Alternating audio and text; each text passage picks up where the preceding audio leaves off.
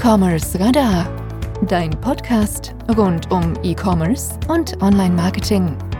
Bei uns geht es um Deep Dives, Interviews und Inspiration für dein E-Commerce-Business. Auf geht's!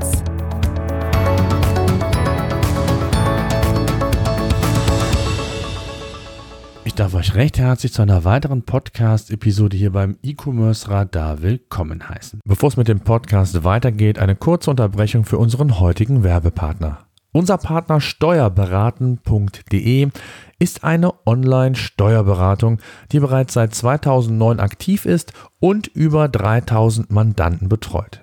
Ich kenne das noch selbst von mir. Ich hatte einen Steuerberater, der oldschool am Ende eines Monats die Belege ausgedruckt und physisch per Ordner zugestellt haben wollte. Auch die Beratung verlief ähnlich oldschool, vielleicht kennt ihr das ja. Bei unserem heutigen Podcast-Partner sieht das anders aus. Steuerberaten.de ist ein hundertprozentiges digitales Online-Steuerbüro. Ihr bekommt einen festen Ansprechpartner und die Steuerunterlagen werden ausschließlich digital übermittelt. Es werden also auch alle Leistungen eines normalen Steuerberaters angeboten, ob Jahresabschlüsse, was das Thema Personalmanagement, Betreuung bei Betriebsprüfungen und, und, und. Solltet ihr mit der Digitalisierung der Buchhaltung noch keine Erfahrung haben, das macht gar nichts, denn ein Ansprechpartner hilft dir auch bei diesen Fragen, also wenn es beispielsweise um das Digitalisieren von Belegen, Automatisierung von Prozessen oder sonstigen Fragestellungen geht. Solltet ihr Interesse haben, bietet euch steuerberaten.de ein kostenloses Erstgespräch. Einfach auf steuerberaten.de und das Formular entsprechend ausfüllen. Ich kann den Service auf jeden Fall empfehlen. Das Digitalisieren der Buchhaltung spart euch viel Zeit, Geld und auch Nerven. Heute möchte ich euch eine Content-Taktik vorstellen, wie ihr effizienter Sichtbarkeit bei Google mit, ein, mit eurem eigenen Online-Shop aufbauen könnt. Was genau damit gemeint ist, das gibt es heute im Podcast. Vorab sei gesagt noch einmal auf die ja besondere Thematik, die man als Shopbetreiber ja hat, Content zu produzieren, sich zu differenzieren vom Wettbewerb, weil das häufig über das Produkt nicht mehr geht, sind andere Themen relevant, Service, eben Content, eben letztendlich Mehrwert für den Kunden. Und das kann auf verschiedene Art und Weise geschehen. Zum einen natürlich über die Produktseite, über die Kategorieseiten, über unique Texte, die ganz, ganz wichtig sind. Es wird immer noch sehr häufig der Fehler gemacht, dass Herstellertexte verwendet werden. Wo soll da die individuelle Differenzierung stattfinden können, Mehrwert geboten können, wenn ich mich eigentlich überhaupt nicht differenziere? Und insgesamt das Thema Content ist eine besondere Herausforderung im E-Commerce, sich eben über andere Maßnahmen zu differenzieren. Ob über einen Ratgeber beispielsweise, ob über äh, Markenshops, die entsprechend content-technisch ausgeschmückt sind, besondere Sichtbarkeit auch bei Google aufbauen sollen, also verschiedene ja, Intentionen, verschiedene Zielsetzungen letztendlich haben. Content kostet, egal in welcher Form, Geld. Und wenn man ihn hochwertig umsetzen möchte, sowieso.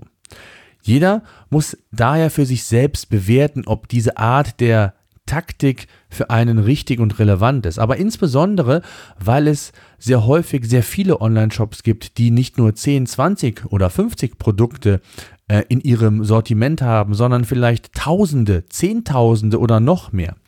Ähm, ist diese äh, Content-Methode, die Think-Content-Methode, die quasi aus dem Bereich der Suchmaschinenoptimierung oder Content, aus dem Content-Marketing entstammt oder vielleicht sogar auch in Kombination von beidem, ähm, eine sehr gute Methode, die auch auf den E-Commerce anzuwenden ist. Und gerade im E-Commerce ist das Thema SEO, Suchmaschinenoptimierung, also die organischen, qualifizierten Besucherströme zu generieren, ein ganz wichtiges Thema, um nachhaltig auch Besucherströme, nachhaltiges Business aufbauen zu können. Nicht jeder kleine und mittelgroße Online-Shop hat Monat für Monat ausreichend Budget, um wirklich das in Paid-Kanäle zu investieren. Gerade der gesunde Mix aus mehreren Kanälen, Paid, Organisch, Pull- und Push-Marketing, sind hier relevant. Und wie immer gilt es zu beachten, dass Inhalte für die Zielgruppe produziert werden müssen. Und um bei Google für ein bestimmtes Thema und Keyword letztendlich relevant zu werden, ist es wichtig, dass man Google A, dass man zum einen die Spielregeln von Google einhält ähm, und gleichzeitig Google möglichst viele Relevanzsignale überträgt, um für ein bestimmtes Keyword auch ausgespielt zu werden. Das Thema Suchintent spielt hier eine ganz herausragende Rolle mittlerweile. Wenn man eine Definition für die Think Content Methode, die ich euch heute vorstellen möchte, mal definieren würde, heißt es letztendlich übersetzt nichts anderes als dünner Content. Das wiederum meint letztlich nichts anderes, dass dem Nutzer kein wirklicher Mehrwert mit dem Textinhalt geboten wird. Auch Suchmaschinen haben Probleme, die kurzen Inhalte zum Teil ähm, einzustufen, zu indexieren, zu bewerten. Der Aufwand, der also in dieser Form der Produktion von Content investiert werden muss, ist meist sehr gering und ja, muss man auch sagen, meist auch wenig erfolgsversprechend. Aber genau diese Tatsache, dass Content eben schnell erstellt werden kann und man dennoch so nach dem Schrotflintenprinzip mehr oder weniger herausfinden kann, ob Inhalt vielleicht auch in dieser Think-Content-Taktik eine gewisse Sichtbarkeit aufbaut, ist für, ein, für uns als Shopbetreiber dann ein durchaus relevantes Signal, um vielleicht in dieses Thema, in dieses Produkt mehr zu investieren. Denn wenn man hier richtige Inhalte produziert, die Mehrwert bieten, vielleicht auch eine ausführlichere Produktdetailseite, wenn diese entsprechend ranken sollte, dann kann das hilfreich sein.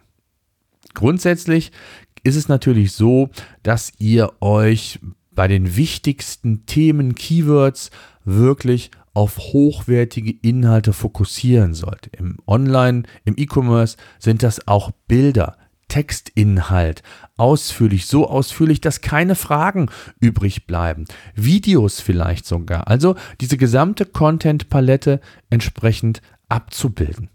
Und für die Keywords, für die Produkte, wo man vielleicht, die nicht ganz so wichtig sind, wo man aber im nächsten Schritt Sichtbarkeit mit aufbauen möchte, weil man eine Strategie hat, äh, inwieweit man äh, bei Google Sichtbarkeit weiterentwickeln möchte, die kann man quasi jetzt parallel über diese Think Content Methode ins Rennen schicken und schon äh, einwirken lassen, so möchte ich es mal formulieren. Also, am Anfang, und das möchte ich nochmal kurz zusammenfassen, steht die Keyword-Recherche. Ganz wichtig, bevor ihr euch Gedanken darüber macht, zu welchen Keywords ihr konkret Sichtbarkeit bei Google aufbauen wollt, gilt es, eine Keyword-Recherche umzusetzen. Auch wenn ihr natürlich feste Produkte, Produktgruppen habt, gilt es herauszufinden, ob es sinnvoll ist, ob das Produkt XYZ mit verschiedenen Zahlenkombinationen bei Google überhaupt gesucht wird, ob es eventuell sichtbar ist, die Produktgattung entsprechend mit aufzunehmen, beispielsweise auch in der Kategorieseite eures Online-Shops. Also da gilt es erst einmal, die Hausaufgaben zu machen und herauszufinden, wo überhaupt Suchnachfrage zu welchen relevanten Keywords überhaupt erfolgt. Ist das erledigt, gilt es, eine Suchintent-Analyse umzusetzen. Und das ist ein ganz häufiger Fehler, der immer wieder gemacht wird, dass man sich auf die Keyword-Recherche verlässt und hofft, ach, hier gibt es ja x tausend ähm, Suchnachfrage pro Monat bei Google und die Hoffnung hat, dass dann, wenn man den Inhalt entsprechend ausrichtet und alles ja, an Hausaufgaben quasi im Bereich der Suchmaschinenoptimierung umsetzt, man dann schon entsprechend Sichtbarkeit aufbauen kann. Ich möchte euch aber zwei Beispiele an die Hand geben. Und zwar das Thema Sneaker. Ähm, ein generisches Keyword und äh, es gibt verschiedene Suchintentionen, die ein Nutzer haben könnte, ähm, wenn er Sneaker eingibt. Ein, ein, eine Suchintention könnte sein, dass man sich erstmal über Sneaker allgemein informieren möchte. Also, was gibt es für, für Formen, für Hersteller, was für Materialien, was für Styles und so weiter, für Farben und so weiter und so weiter. Dann gibt es die Suchintention, dass man sehr konkret nach Sneakern vielleicht schon sucht und durchaus ein Kaufinteresse hat. Wobei das Beispiel jetzt vielleicht nicht ganz so gut ist, weil kein transaktionales Keyword in dem Sinne, aber ich glaube, ihr wisst, was ich meine. Das heißt also, ich kann auch durchaus in der Lage sein, obwohl ich nur Sneaker eingebe, dass ich jetzt Sneaker tatsächlich kaufen möchte. Hier wäre es also falsch, entsprechend Sichtbarkeit mit einer Seite aufzubauen, die eine Art Ratgeber darstellt. Das heißt also, es gilt die verschiedenen Phasen dieser Customer Journey entsprechend mit Inhalt zu bestücken und den Kunden oder den Interessenten quasi auf der Reise mitzunehmen. Soweit die Theorie. Und ganz wichtig ist eben, und da habe ich ein ganz banales Beispiel, wenn ihr äh, mal das Thema Friseur nach der alten Rechtschreibung, Friseur nach der neuen Rechtschreibung eingibt. Von der Wortbedeutung ist es gleich, aber die Inhalte, die Google mir ausliefert, sind total unterschiedlich. Friseur nach der neuen Rechtschreibung werden mir in der Regel Seiten ausgespuckt, die sich um das Thema Rechtschreibung, Rechtschreibreform, Rechtschrei die, die Schreibweise des Wortes bemühen. Ähm, nach alter Rechtschreibreform bekomme ich eher Seiten rund um das Thema Friseur, also Portale, Friseurseiten selbst, was auch immer. Also zwei unterschiedliche Suchintentionen. Und hier gilt es gerade als Shopbetreiber herauszufinden, ob die Keywords, die für mich das Core-Business quasi machen, die den Umsatz generieren sollen, auch mit der Suchintention bei Google übereinstimmen und nicht vielleicht eine ganz andere Phase hinter diesem Keyword sich verbirgt, äh, wenngleich ich sagen muss, dass Google hier nicht hundertprozentig immer richtig liegt, sondern auch diversifiziert, also in den organischen Sucheinträgen. Dennoch ist es wichtig, vorab diese Analyse einmal umzusetzen, insbesondere für die wirklich relevanten und wichtigen Keywords. Und jetzt kommen wir zu der Think Content Methode. Nachdem ihr die Analysen umgesetzt habt, Keywords priorisiert habt und eure wichtigen Keywords, ich nenne sie einfach mal A-Keywords, ähm, natürlich mit hochwertigen Inhalten bestückt, unique Texte, unique Kategorietexte oder äh, Word, äh, Ratgeberseiten, egal was letztendlich das Ziel eurer Seite bzw. das Main Keyword ist. Aber für die B- und C-Keywords, die vielleicht in der Breite relevant sind für euch, jetzt aber nicht aktuell den Fokus haben, dort könntet ihr eben Think Content ähm, produzieren auf einfache und schnelle Art und Weise. Vielleicht sogar auch mit den Herstellern texten äh, oder im Ratgeberumfeld mit kurzen, knackigen Texten, die 200, 300 Wörter lang sind. Vielleicht ein Bild oder ein Video noch dazu packen, ein Verweis auf den Shop und das war's. Sacken lassen, indexieren lassen und dann einfach, ich hätte bald gesagt, wie einen guten alten Wein, äh, reifen lassen. Nach sechs bis zwölf Monaten schaut ihr euch dann speziell für diese Rankings oder für diese Keywords die Rankings an.